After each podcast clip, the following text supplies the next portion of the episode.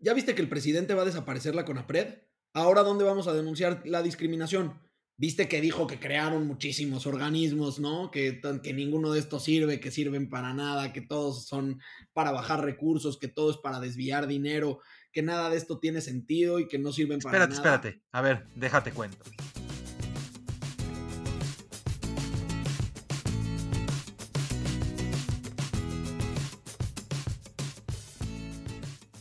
Buenos días, buenas tardes, buenas noches. Esto es A ver, déjate cuento. Yo soy José. Y yo soy Fuad. Y hoy vamos a tocar un tema que ha estado en, la, en el ojo del huracán, que ha estado en todos los periódicos, que ha estado en todos los comentaristas, que todo el mundo tiene algo que decir al respecto y nosotros no somos la excepción. El tema de las instituciones. ¿Por qué existen? Si las crearon los del PRI, si las crearon los del PAN, si crearon un montón y si el presidente tiene una lista secreta. ¿Qué podemos decir de las instituciones? Pues demasiadas cosas, especialmente de cómo eh, nuestro presidente entiende qué significa una institución. Creo que lo que mejor resume todo esto es que lo que dijo en una mañanera acerca de la CONAPRED, que es, me acabo de enterar ayer que existe la CONAPRED, que es esto para prevenir la discriminación. Y automáticamente después dice, imagínense, crearon, tienen instituciones para todo. Y en ese momento, pues todos nos volteamos a ver de, pues sí, esa es la idea, ¿no? Y dice, les voy, un día les voy a poner aquí todos los organismos que crearon, porque crearon un montón de organismos. O sea, no sabía que existía la CONAPRED. Que, que además le dice CONAPREP, ¿no? Que le dice cualquier cosa, ¿no? Pero más allá del, del chiste, creo que no, como que no ha terminado de entender que hay una división de funciones, que la idea es que hayan varias eh, em, pequeñas delegaciones de gente que, que, se encarguen de los asuntos. Por ejemplo, una de las cosas que me, también me refleja muy bien cómo, cómo entiende esto es cuando me enteré quién firma las autorizaciones de viaje al extranjero, uno diría, bueno, la firma el jefe o el jefe del jefe, o ya en el peor de los casos es el secretario. No, no, no. Las autorizaciones de viaje al extranjero las firma directamente el presidente. Y, una serie de certificados también de buena persona, de cumplimiento, también los firma directamente el presidente. O sea, como que él, él ve que tiene, tiene la administración central y como que tiene que hacer todo. Y no entiende, o parece que no entiende, que existen organismos técnicos que se van a encargar de precisamente eso. Pero fíjate que a los organismos técnicos como que sí los respeto un poquito más, ¿no? Porque, por ejemplo, tenemos ahí el ejemplo que hace poco dijo, sí, es que la COFEPRIS es la que lo va a autorizar y la que lo va a regular en, uno, de los, en uno de los temas que también tocó en, la mañanera.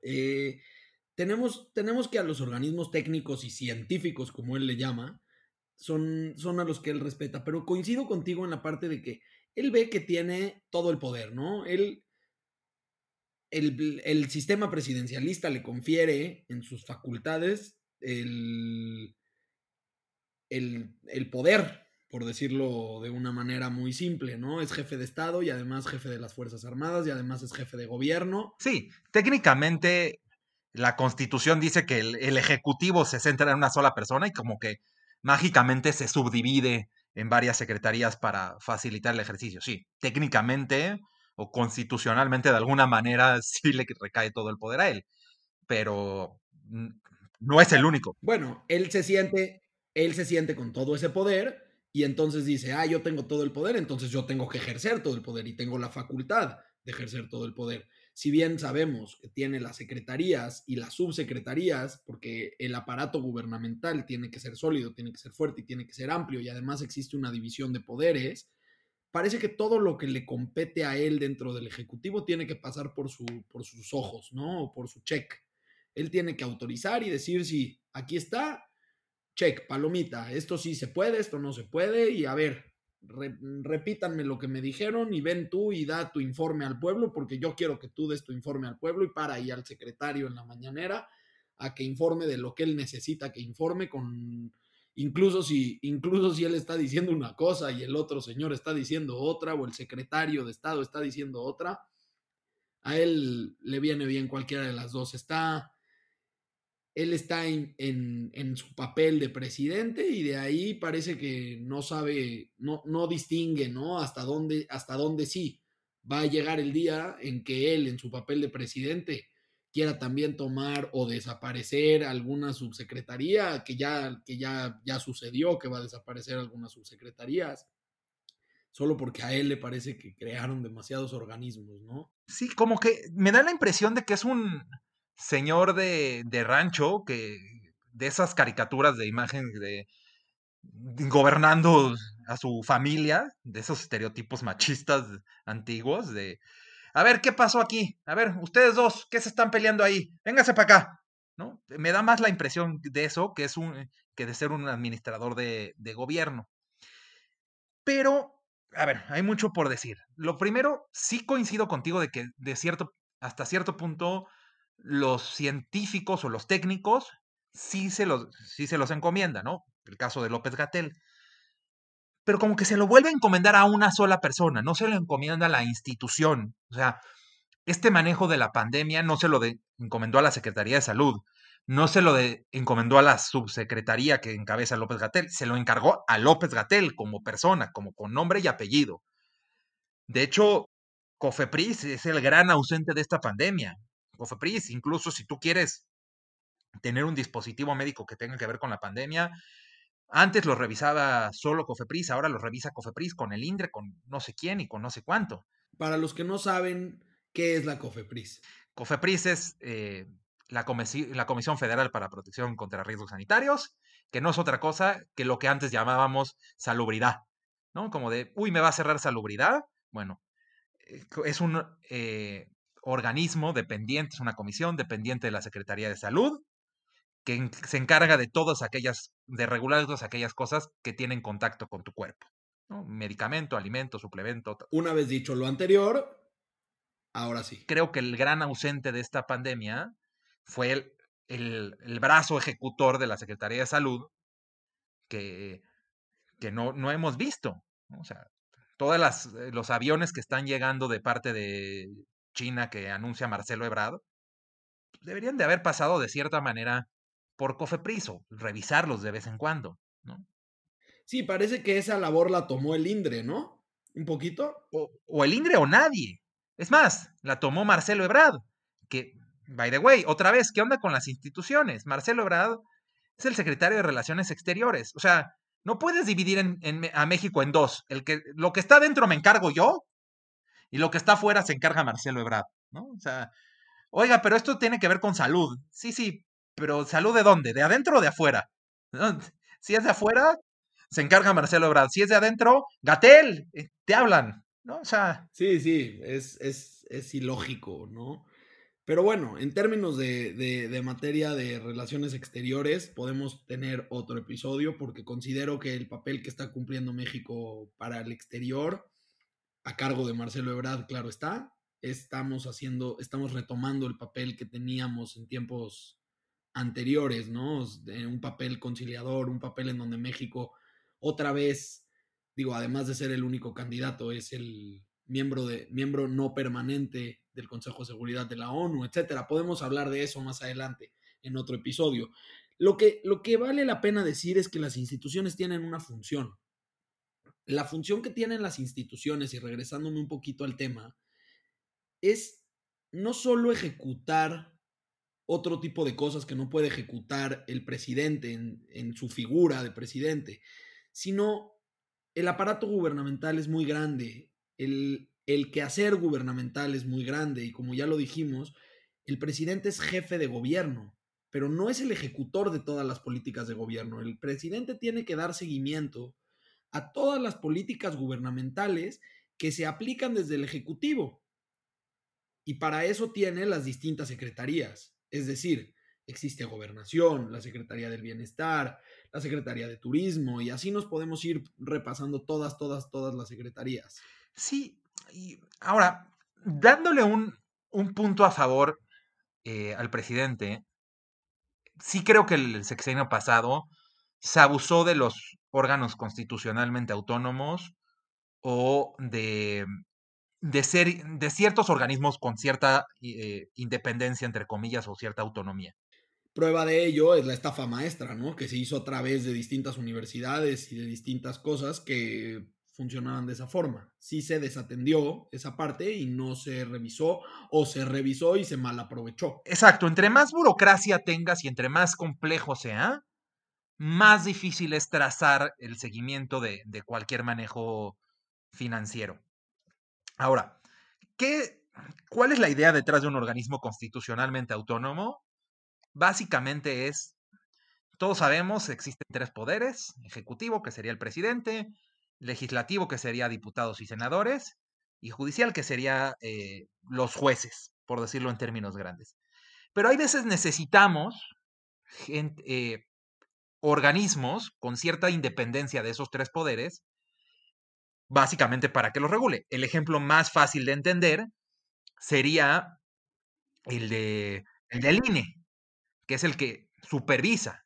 Anteriormente, el propio gobierno calificaba sus propias elecciones hace varios años y entendimos que necesitábamos a alguien independiente de ellos que no, que no le rindiera cuentas al presidente, a ningún presidente, ni al legislativo, ni, ni, al, ni a los jueces. Tenía que ser total y absolutamente independiente. Otro ejemplo sería con menos el Banco de México. Exactamente. Bueno, ese es con más autonomía, que es el Banco de México, y otro con un poquito menos de autonomía sería la UNAM, ¿no? Que no tiene la autonomía total de un Banco de México, pero sí está desligada de cierta forma porque no, eh, por eso se llama Universidad Nacional Autónoma de México. Sí creo que se, se vio como la panacea, ¿no? El, sexenio pasado era, tenemos un problema de confianza con esto, no confiamos en el presidente y en lugar de fortalecer la confianza en el presidente, se dijo, esto ya no va a depender de nosotros, esto no depende de, del presidente y vamos a crear un órgano constitucionalmente autónomo. Sí, sí, en, determinada forma sí se abusó. Pero, pero eso no se resuelve diciendo, uy, tienen una institución para todo, ¿no? O vamos a quitar todas las autonomías. O peor aún, como la iniciativa eh, que ya no supimos si era real o no del todo, de agrupar a todos los, a tres organismos constitucionalmente autónomos o tres organismos como la COFESE en uno solo. Que sí, pues generan muchos ahorros, definitivamente generan muchos ahorros, pero a cambio de una pérdida de eficiencia brutal. Sí, habría que evaluar la eficiencia de estas instituciones, habría que ver si estas instituciones realmente estaban siendo eficientes o no. Pero lo que es un hecho es que tú no puedes, por ejemplo, en el caso de la, de la CONAPRED, ¿no? No, no puedes, no puedes eh, cargarle la mano y decir, desaparecemos la CONAPRED y que se encargue gobernación. Porque entonces, ¿qué? Ahora tengo que ir a tocar la puerta a gobernación si tengo que denunciar una discriminación. O sea, ¿qué ventanilla tocas? ¿A quién? ¿Va a haber una persona que su título va a ser director de discriminación, eh, jefe de departamento de discriminación dentro de la estructura de gobernación?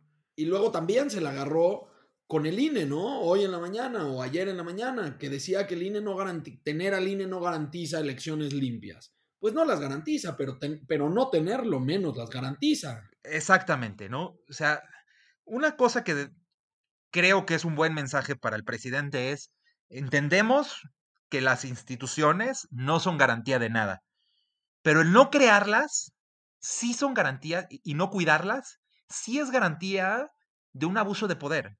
Porque mañana... Y de retroceso. Y de retroceso seguro. Porque si yo no tengo a alguien, por ejemplo, como el INEGI, que me esté evaluando, o, o alguien, o cualquier otro evaluador, llamémoslo el de la educación, eh, por ejemplo, mañana yo podría decir lo que yo quisiera. Si no tuviera un instituto, por ejemplo, de transparencia, podríamos, podría yo decir, o sea, podría yo ocultar cualquier cantidad de información la existencia hoy en día del INAI no, no garantiza que vayamos a tener transparencia ni menor corrupción, pero sí de cierta manera tenemos un, un paso más adelante. O sea, hay que fortalecer las instituciones. Eso tiene que ser nuestro mantra. O sea, casi, o sea, casi, casi repetirlo todos los días. ¿Por qué? Porque hay una sola persona no se puede encargar de, de todo. Y si no hay presupuesto en las instituciones, y no hay fortaleza y no hay preparación en las instituciones y se dice, bueno, vamos a crear el departamento ahí de no sé qué, pues no, no va, no va, no va a llegar a nada. Que volvemos a lo mismo, ¿no? Esta parte de descentralizar el gobierno, de, de, de que el gobierno no sea un gobierno central en donde todo el poder recae sobre una sola persona. Es decir, los organismos y la, y la administración pública federal necesita estar descentralizada hasta cierto punto el exceso también es malo. Descentralizar todos los rubros también puede generar un caos, pero descentralizar organismos y hacerlos autónomos, organismos específicos, en donde hay problemas específicos, para que alguien lo atienda y para que alguien pueda cargar con ese papel dentro de la sociedad y dentro del gobierno, puede, ser una, es una excelente idea, lo venimos, lo, han se ha estudiado durante muchísimo tiempo, ¿no? Y es lo que todos los gobiernos buscan, que el poder sea, sea más, más dividido, ¿no? Que puedas tú acceder a tu gobierno de una forma más fácil, de una forma más, incluso hemos avanzado muchísimo, ahora podemos hacer denuncias del MP en el MP Express, ¿no? O sea, ya, ya, no, tienes, ya no tienes que ir al, Ministerio Público a formarte y a decir, oiga, señor este, agente del Ministerio Público, ¿dónde levanto mi, dónde levanto mi denuncia, ¿no? Ahora lo puedes hacer incluso por medio quizás de Internet. Además de eso, eh, creo que esta historia, que creo que ya sabemos, o sea, la moraleja de esta historia es que es eso de el Estado soy yo, dejémoselo a Luis XIV en, el año 1600 y, avancemos a algo que son las instituciones, que son distintos organismos técnicos, más técnicos, menos técnicos, o con cierta independencia de, del presidente, que es lo que nos van a ayudar.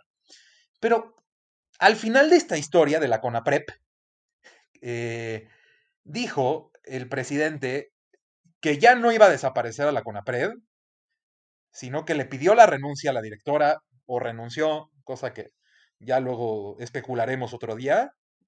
Dijo, voy a poner a una persona indígena a cargo de eso porque son los que más han sufrido discriminación. Y, y me cuesta trabajo esa declaración porque por un lado, pues no puedes estar en contra de que alguien que haya sufrido la discriminación la combata. Muy bien, felicidades por poner a una persona que, haya sufrido la discriminación. Pero haber sufrido discriminación no te hace especialista en cómo combatirla.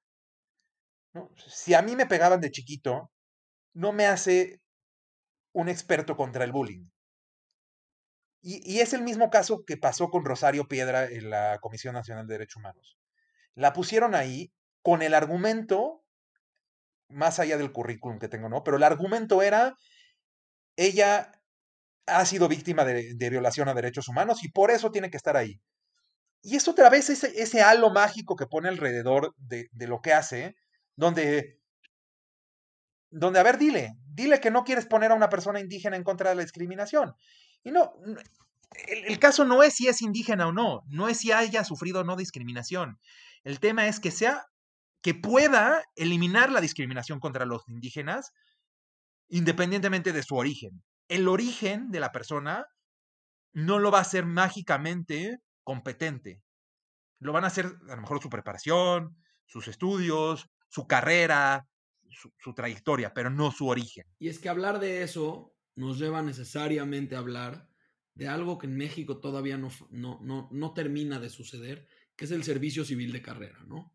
El servicio civil de carrera en donde el, más capaz es el que accede al puesto y no el que tiene más contactos o no el que tiene más, más poder. Básicamente el servicio civil de carrera, para los que no lo conocen o nunca han escuchado el término, en, en países más desarrollados, podemos decirlo, funciona de la siguiente forma, ¿no? Tú tienes una lista de vacantes del gobierno, puestos de dirección, puestos técnicos, en donde tú aplicas a través de una serie de entrevistas, exámenes y como cualquier chamba que vas a pedir eh, en el mundo corporativo, te hacen una, una, evaluación y si eres el más apto y el más capaz, pues te contratan. No nada más que en este caso trabajas en el gobierno y no en la iniciativa privada. Si tuviéramos un servicio civil de carrera sólido, ¿se resuelve este problema? No lo sé. Yo pienso que no. Pero yo pienso que, que, no, que tener ocho doctorados en cómo combatir la, discriminación tampoco te hace especialista, o sea, tampoco te hacen especialista en, en cómo te discriminan a ti, ¿no? O sea, la inversa a lo que tú estás diciendo.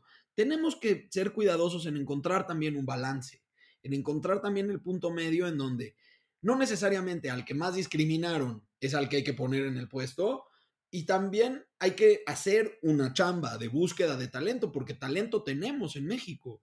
El punto es que nos falta reconocerlo, nos falta apoyarlo, nos falta darles acceso a los puestos de poder y a gente que de veras, otra de las cosas es que gente que de veras tenga ese proceso y que de veras tenga esa educación y que de veras tenga ese nivel, va a querer cambiar cosas. Entonces, la persona que lo está contratando, en este caso el gobierno, tiene que estar abierto a que esta persona va a tener ideas nuevas y a lo mejor no se le va a alinear al presidente. Si a mí me eligen para ser eh, eh, presidente de un organismo autónomo, o a Juanito lo, eligen para ser presidente de un organismo autónomo, pues va a tener sus propias ideas y, y, no tiene que estar en la línea del presidente, pero es muy peligroso. Por eso no abrimos por completo el servicio civil de carrera. En un país tan politizado como el nuestro, puede resultar peligroso. Justo por eso deberían de, justo por eso se crean los, los autónomos, ¿no? Porque si alguien que sabemos que tiene esa especialidad y ese tecnicismo, o, lo que quieras decirle, ese profesionalismo para poder cambiar las cosas y tiene una nueva idea, quisiéramos que la cambie sin importar lo que diga su jefe. Llámese secretario, llámese presidente, llámese diputado, llámese senador o llámese mi abuelita. ¿no? Eh, queremos que él cambie las cosas por, su, por lo que él entiende, por lo que su profesionalismo entiende. El servicio profesional de carrera, el servicio de carrera, creo que ha funcionado dentro de lo que he escuchado, no, no, no soy especialista, relativamente bien en el eh, eh, en relaciones exteriores, precisamente. Que ahí, hasta cierto punto, sí se tiene una, una línea, ¿no? O sea, si tú vas escalando, si tú fuiste primero a, luego pasa al puesto B, luego al C. De hecho, embajador no es el que está solo en una embajada, sino es un puesto, es una es un cargo que tú llegas eh, después de cierto tiempo, independientemente de si te nombran para una embajada o no. Eh, finalmente creo que lo criticable en este, en este aspecto y lo que me molestó a mí, solo por retomar el punto, fue, pues entonces pongamos a, o sea, ya ya la regué, ya hablé de que quería desaparecer a la Conapred, se me aventaron encima, entonces voy a tirarles esta parte que tiene un halo mágico y es voy a poner a un indígena a cargo. Ojalá lo pongan y ojalá el que lo pongan sea suficientemente competente. O sea, esa es la, esa es la verdadera eh, cuestión. Y no es discriminación, simple y sencillamente, no por ser indígena no es que no va a poder. No, no, no, no, que no se entienda por ahí. Es decir, que la persona que pongan, sea del origen que sea, sea una persona competente, capaz y con las herramientas y, la voluntad suficiente para cambiar lo que hay que cambiar, prevenir y combatir la discriminación y poder de una vez por todas también separarse del presidente, pero parece que no, parece que va a estar en la misma línea, parece que va a ser una persona alineada la que van a poner, porque le conviene al presidente, porque de la misma forma, ¿no? No hay, ya en México se acabó, mañana va a salir a decir, con, la, con, lo descarado que es el tipo, a decir, igual que vino ahorita en la cuarentena a decirnos que, se, que bajaron los homicidios por cada 100 mil habitantes, va a venir mañana a decir que la, que la discriminación está bajando desde que puso esta persona, ¿no? O con otros datos porque él siempre tiene otros datos. Y con el poco apoyo a asociaciones civiles y con el poco apoyo a organismos no gubernamentales, pues va a tener cada vez menos contrapeso de gente que lo evalúe externamente, ¿no? O sea, el que tengo internamente está alineado conmigo y los que pueden no estar alineados conmigo los voy a extinguir recortándoles recursos. Justo, justo eso de que dices de otros datos es lo más esencial de una institución. El que genera los datos, el que los evalúa, o sea, porque no basta con tener el dato, hay que evaluarlos, hay que levantarlos, hay que eh, procesarlos, es una chamba enorme. Eh, por eso oímos cada vez más Big Data en este mundo. No, no, significa una palabra abstracta, significa revisar todos esos datos y evaluarlos. Bueno, se encargan las instituciones. Y eso necesariamente es un contrapeso para que el presidente o el que quiera o cualquier político no se pare a decir, yo digo A, cuando en la realidad es B. Me parece, eh, me parece justo importante eso, y no solo en materia de discriminación, en materia electoral, en materia de derechos humanos, en materia de educación, en materia de todas las reformas que está pretendiendo hacer el presidente, las reformas no, no dependen del presidente. Y, y la mejor forma de ejemplificar eso es, imaginémonos esto, como ya lo hemos dicho en otros podcasts, imaginémonos esta misma situación, llámese Guardia Civil, Guardia Nacional, llámese Instituto de Transparencia, llámese Instituto Nacional Electoral, como le quieran llamar, con un presidente de la oposición, de esos que creemos que están locos, imagínenlo al mando de eso, sin un contrapeso. Ahorita Obrador le podemos dar un voto de confianza o no, el que quiera que se lo dé, el que no, no. Pero imagínense, literalmente, un Bolsonaro, un... Eh, esos personajes de un Franco, para irnos un poco más lejos. Tal cual. Pero bueno, podemos ir concluyendo, ¿no? Las instituciones se crearon para, para contrapeso, se crearon para dividir el poder. Eh, el hecho de que existan nos debe de beneficiar, no nos debe de, no nos debe de entorpecer. La labor gubernamental debe ser más sencilla, se debe buscar mayor eficiencia y mayor eficacia en la labor gubernamental. Y y no solo, no solo son el contrapeso, sino también ayudan a delegar el poder. O sea, de cierta manera, sí, pues, son otra voz más, pero por otro lado también puede ser una mano de soporte para toda esa chamba grande y dejar de tener a, floreros y, y empezar a tener encargados. Generan datos, los analizan, los procesan, nos dan toda la información que necesitamos en materias específicas de lo que necesitamos sí chambean, sí tienen una razón de existir. Y sí coincido en que se abusó mucho de los organismos constitucionalmente autónomos como solución mágica en años pasados. Coincido. Pero de ahí a creer que todos son unos inútiles o que el gobierno eh, es un estado obeso, no lo creo, ¿no? O sea, porque se encarga de todo, de todo, yo no creo, estamos bastante lejos de eso. Estamos bastante lejos de eso. Pero bueno, eh, hablaremos más en otra ocasión y creo que esto fue, a ver, déjate cuento. Y pues muchas gracias por escucharnos. Eh, les recordamos que estamos en todas las plataformas digitales, en Apple Podcast, en Google Podcast, en Spotify, en Anchor y en iBox. Eh, por favor, si les gustó, regálenos un comentario, regálenos sus estrellitas, suscríbanse al podcast, estaremos sacando episodios constantemente. Y esto fue, a ver, déjate cuento.